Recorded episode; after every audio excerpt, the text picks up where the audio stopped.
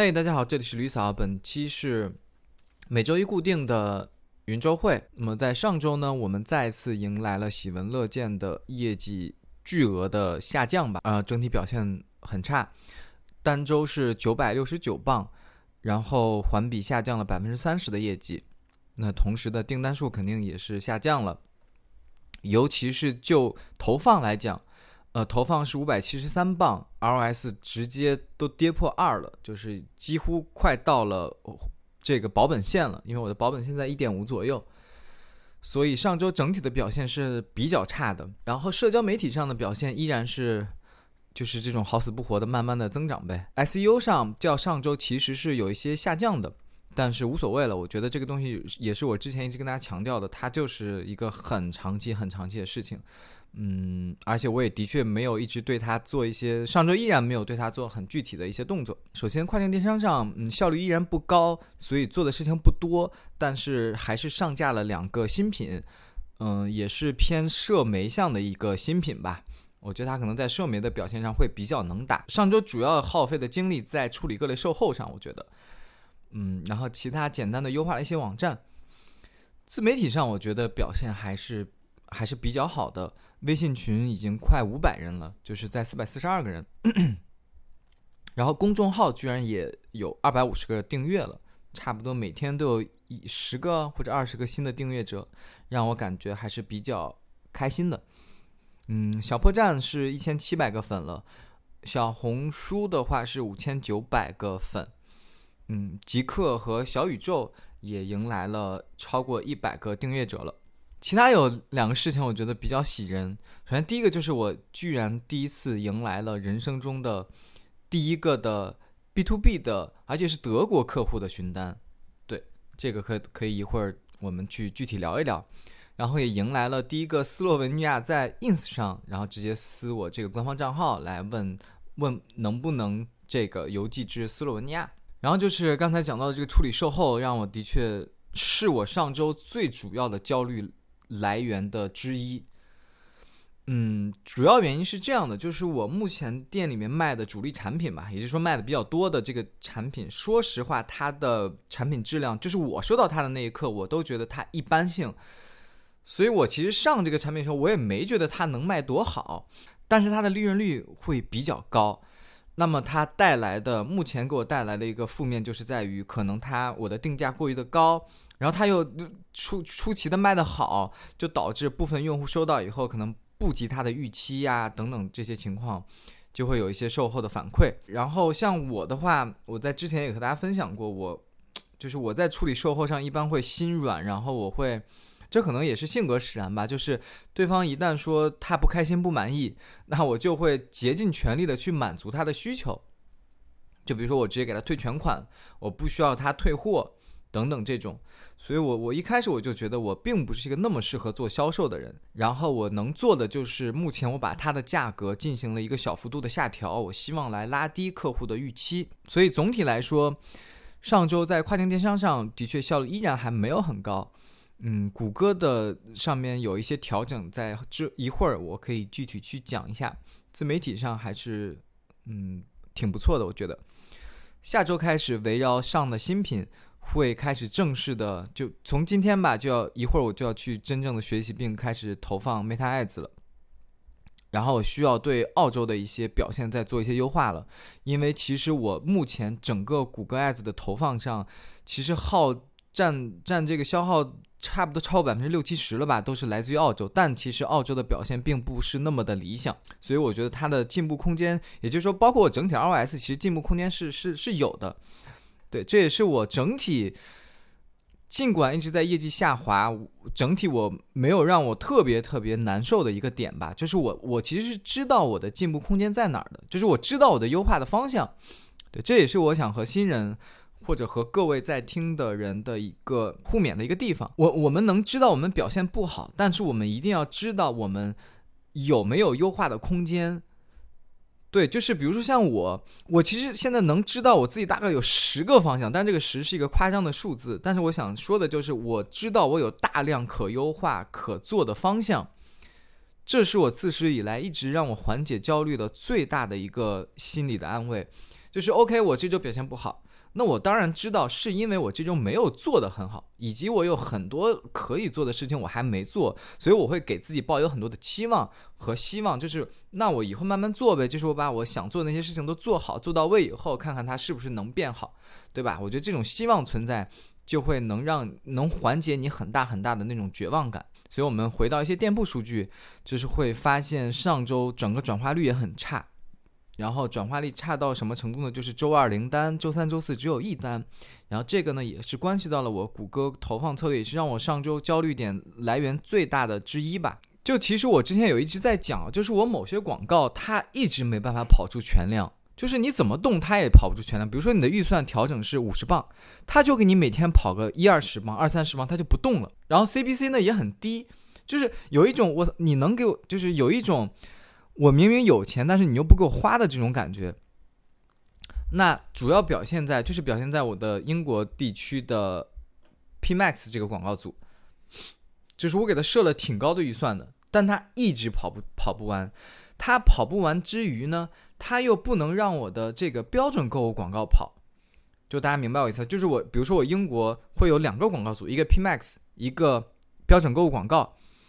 那 P Max 它跑不了，同时 P Max 因为它的这个 Listing Group 就是它的这个这个这个这个这个是包含这个购物广告的这个产品的，所以呢，就是它又会覆盖掉它的标准购物广告的这个表现。尽管我已经把标准购物广告里边的那个广告优先级调整了高，但是它依然就是我一旦 P Max 开开起来，它跑不了全量，然后呢，这个标准购物广告也跑不动了。就很烦人，很烦人，所以我之前对这个 P Max 特别特别失望。每次，他每次我每我已经关闭他好几次了，他要不就是莫名其妙的就直接把预算跑得很高很高，他要么就是跑得很低很低。那所以呢，我在周一的晚上，或者叫做周二的白天吧，就又做了一个事情，就是我又把 P Max 关掉了，因为我就觉得我自己搜自己的产品，我又搜不出来广告位，我就觉得它太影响我的转化了吧，就是顾客都根本就看不到我的产品了，那我就把它再关掉了。关掉了，那么五分钟之内吧，我就发现我的 shop 这个标准购广告就可以跑全量了，然后我自己去搜我自己的产品，哎。就是我会发现我的所有的产品直接光就跑到了最前，就是最头部的位置，我就觉得，嗯，是不是我要开始起飞了，对吧？我当天晚上我就已经做好开始起飞、开始爆卖的这个梦了，就周一晚上。然后大家也可以看到，然后周二的时候就差不多开始这个预算就开始开始猛增了，周二、周三等等，结果就是这个结果就是大跌眼镜，周二就成了零单了，然后周三也只有一单。我就开始很慌很慌，因为我的广告预算增加了，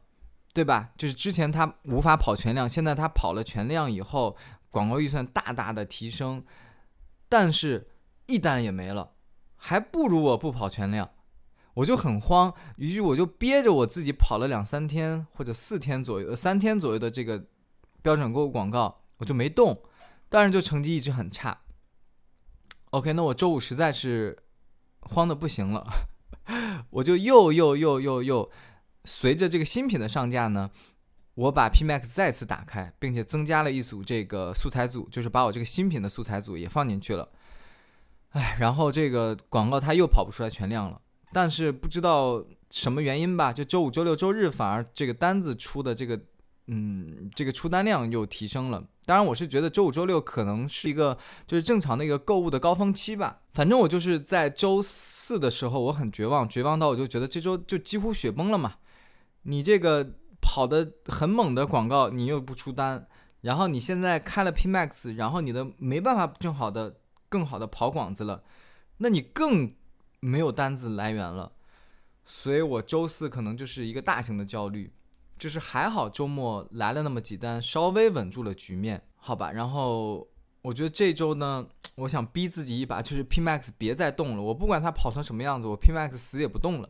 好吧。然后下周给大家看一下整体的表现会是什么样子。然后澳大利亚其实它就一直跑得很稳定，我大概有每天四十磅左右的预算都给它，就是已经超过我一半以上的预算了。它一直很稳定，但是呢，它的表现就开始慢慢的不佳了。可能我会做一些调整优化，然后下周也给大家分分享一下优化的一些结果。我主要优化有两个动作吧，一个是我会去把一部分这个预算消耗分配给去开一组 P Max，就是我像英国这样看看 P Max 有能有没有可能缓解。然后第二个就是我把我的一些网页可能会更针对澳大利亚的一些适配性上去做一些调整。然后第三个就是刚才有讲我要去尝试继续尝试 Meta Ads 的投放，然后下周可以给大家分享。嗯，本周还会继续上三到四款新品。这三到四款新品，我也觉得也是比较能打的，看看有没有好的表现。第五就是刚才我讲到，我迎来了人生中第一个 B to B 的客户的询单，是一个德国的客户。当我收到这封邮件的时候，我说实话，我的第一反应这肯定是个骗子，肯定是个诈骗的。为什么呢？首先就是我的网站并没有关于任何 wholesale 的一些描述，对吧？就是我并没有讲我有一些 B to B 的业务。对，然后第二个点呢，我的站也不是一个以德国为主要市场的一个站，对，所以我就觉得这种好运或者这种业务机会不可能降临到一个你完全没什么准备，嗯，没什么努力的一个人的头上的，所以我一直抱着谨慎的态度就和这个人聊，但是无所谓了，人家也就是过来礼貌一问，你就礼貌的回答就好。那我直接说一下结果，目前这个单子呢，因为客户嗯不太希望有。中国制造的这个产品，他更希望有欧盟制造这个产品，导致个这个订单可能就暂时没有继续进一步的往下谈了。那我觉得正好也是因为这一点，让我一让我觉得 OK，这个询单是一个非诈骗型的，对吧？如果他这个诈骗，他无无论什么东西，他就一直在诱骗我去去做后后面一步事情，所以我可能后续也会在我的网页里面吧，在我的站里面增加一些 wholesale 的一些相关的页面，从而看未来。有没有相关的这个 B to B 的一些机会、业务机会？然后在售后上，就是刚才讲的，我觉得上周主要的两个焦虑来源之一，就是一个是整体业绩不好嘛，那第二个就是售后了。当然，业绩不好其实很大原因也就是因为售后，因为我售后要退退单，那我的退单之中的这个交易额就反映在了这个里面。其实，比如说我可能上周要一千多磅交易额，但是它会减掉我的这个退款的这个。那导致我现在呢，每次看到这个新的邮件，我说实话都有点发怵了。以前我每次看到新的邮件，我都两眼放光，到现在我一看到客户来信，我就有点发怵，因为肯定是，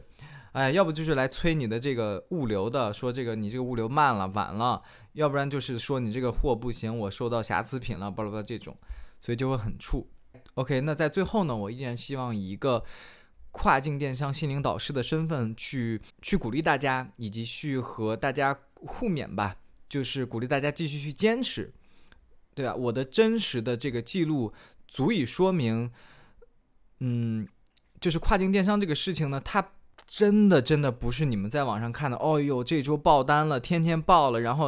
呃什么一个月就什么百万富翁了，就真的真的不是这样。当然，我承认我可能是菜的那种，但是。百分之百能向大家保证的是，以及大家也经过这么多期观看我之后，你们也百分之百确信的人，这个吕嫂她最起码是真实的，她就是你身边一个真实可见的一个人，她把她每一周真实的业绩抛给你们看，然后看到了说哦，她你看她有可能前两周爆发式的增长，但她更多常见的是可能每周都会有业绩的下滑，我觉得这不就是一个正常的一个。做不管你是创业也好，做任何事情也好，一个真实的表现嘛，对不对？我绝对不会像某些那种博主，每天就给大家贩卖交易，我爆了，我然后我这周月入十万了，下周我就月入百万了，然后就开始收，就就开始，